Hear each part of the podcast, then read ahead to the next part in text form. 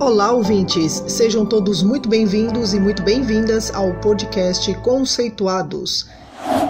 Esse programa é uma oportunidade de receber dicas rápidas sobre o uso dos mapas conceituais. E para dar as dicas para gente, o professor Paulo Correia, diretamente da USP, para o nosso podcast. Se você não sabe quem é o professor Paulo, corre lá no nosso primeiro episódio para conhecer a nossa equipe. Olá, professor, tudo bem? Tudo bom, Isabela? Professor, o tamanho de um mapa tem relação com a qualidade?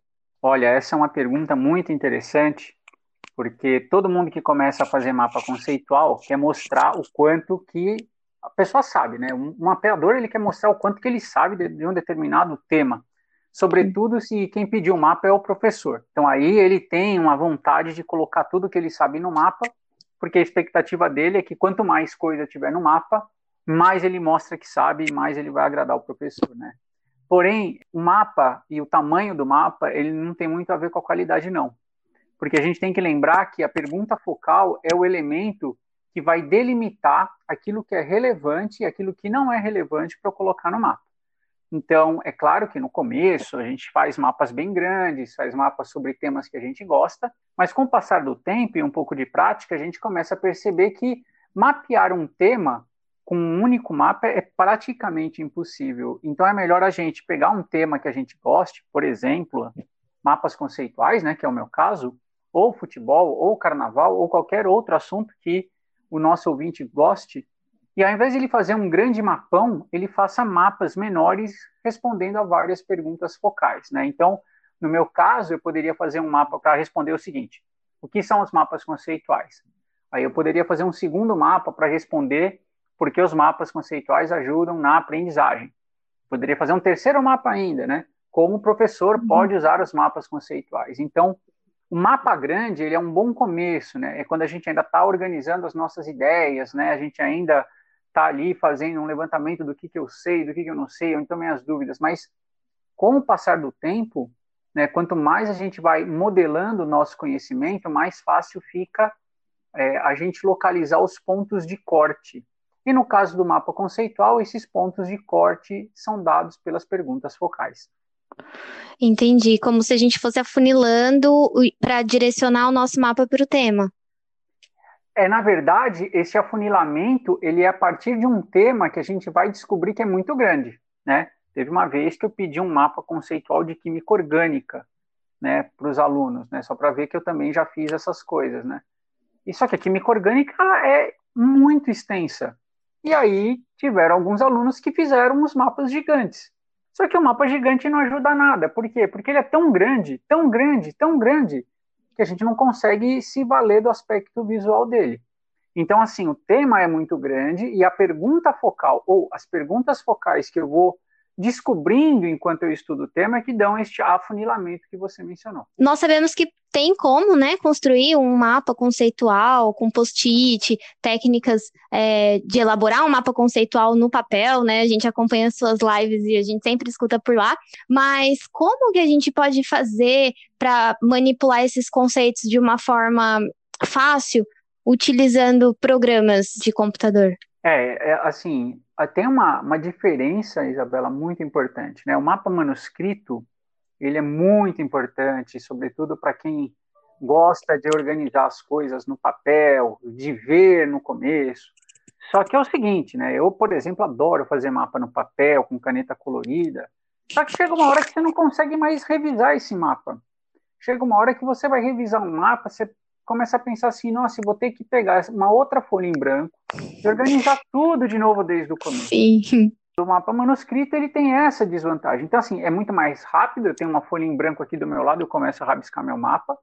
Só que, se eu quero, por exemplo, representar as minhas ideias, né? E sobre um determinado tema, e isso vai virar um mapão. E aí, depois deste mapão, eu vou chegar a identificar algumas perguntas focais para fazer mapas menores. Bom, eu vou precisar modificar muito esse mapa ao longo do tempo. E é aí que eu acho que os programas que nos ajudam a fazer mapas conceituais são utilíssimos, sobretudo porque eles nos ajudam a revisar mapas de uma maneira bastante rápida e ágil.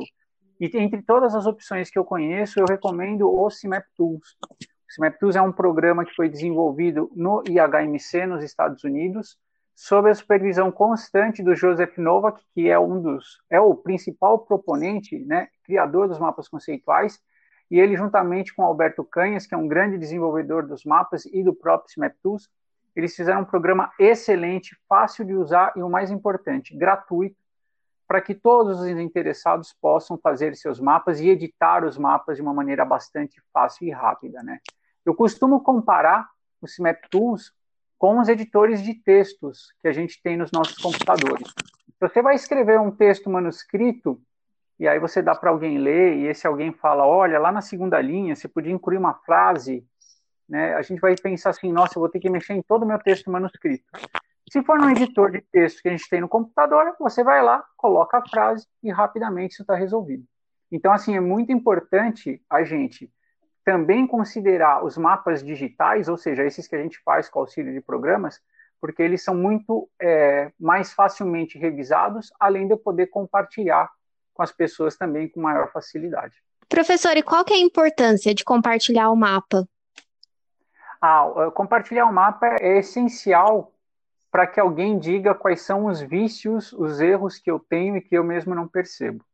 Então, se você imaginar assim, vamos pegar um mapeador, ele vai fazer um mapa sobre um tema que ele domina, ele começa, de repente esse mapa explode, ele fica grandão, porque é um mapa de um tema muito amplo. Aí ele identifica duas, três perguntas focais, ele começa a organizar esses três mapas menores, ele revisa os mapas e aí ele acha que está tudo 100%, ele achou que ficou incrível. E isso acontece por quê? Porque o mapeador fez o melhor que ele pode. Mas isso não quer dizer que ele não está livre de ter erros conceituais. Então é nesse momento que compartilhar os mapas com outras pessoas permite ao mapeador descobrir isso que eu estou chamando de vício, essas lacunas que eu mesmo não sei se eu tenho. Eu só vou descobrir se eu tenho se eu pegar o meu mapa conceitual e der para você olhar. De repente Sim. você vai falar assim: nossa, tá incrível, mas tá faltando aqui, você poderia pôr também. Você já pensou em fazer um sobre um outro tema, porque tem é o contrário desse, ou ele tem a ver com esse. Então, mostrar os mapas da gente é uma, é uma maneira da gente mostrar como nós organizamos o nosso conhecimento sobre um determinado tema. E ganhar né, o feedback de alguém que está de fora, ou seja, de uma outra pessoa, é valiosíssimo para que eu tenha ainda mais certeza de que o meu mapa conceitual está bom, está bem feito, está claro e cumpre o papel a que ele se presta. Incrível, professor. Então, pessoal, nada de fazer mapão. Existem programas que te ajudam na elaboração de mapas conceituais. O professor deixou a dica do CIMAP Tools, que é um programa gratuito, e ter uma visão é, externa para ajudar no, na sua evolução da técnica de mapeamento sempre.